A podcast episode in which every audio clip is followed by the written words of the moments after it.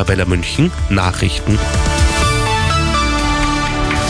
Es ist 21 Uhr, ich bin Anja Tumsa. Außenministerinnen und Minister aus mehr als 20 Staaten haben einen Aufruf an die Taliban in Afghanistan gerichtet. Sie fordern, alle Entscheidungen und Praktiken rückgängig zu machen, die Frauen und Mädchen einschränken. In Afghanistan sei die Achtung der Menschenrechte von Frauen und Mädchen in den vergangenen anderthalb Jahren weltweit mit am stärksten zurückgegangen, heißt es in einer gemeinsamen Stellungnahme. In ganz Deutschland waren heute viele Kitas geschlossen. Insgesamt haben knapp 70.000 Beschäftigte in sozialen Einrichtungen gestreikt, sagt die Gewerkschaft Verdi.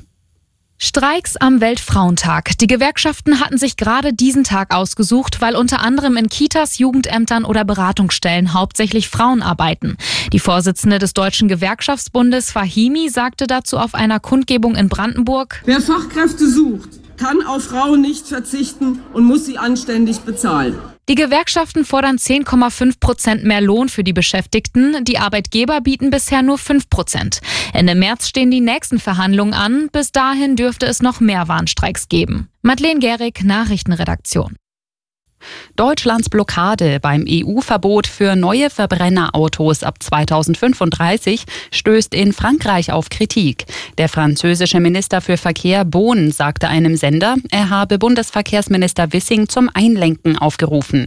Wissing verweigert die Zustimmung mit der Begründung, dass es keinen Vorschlag gebe, wie klimaneutrale synthetische Kraftstoffe nach 2035 in Verbrennungsmotoren eingesetzt werden könnten.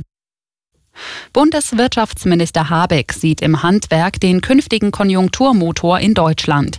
Ohne ein starkes Handwerk werde Deutschland seine Ziele beim Klimaschutz und der Digitalisierung nicht erreichen, sagte er bei der Eröffnung der internationalen Handwerksmesse in München.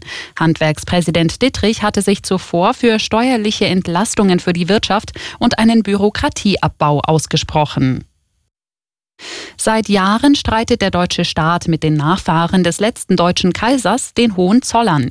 Jetzt zeichnet sich eine Lösung ab. Konkret geht es in dem Streit etwa um Ausgleichszahlungen für enteignete Kunstobjekte.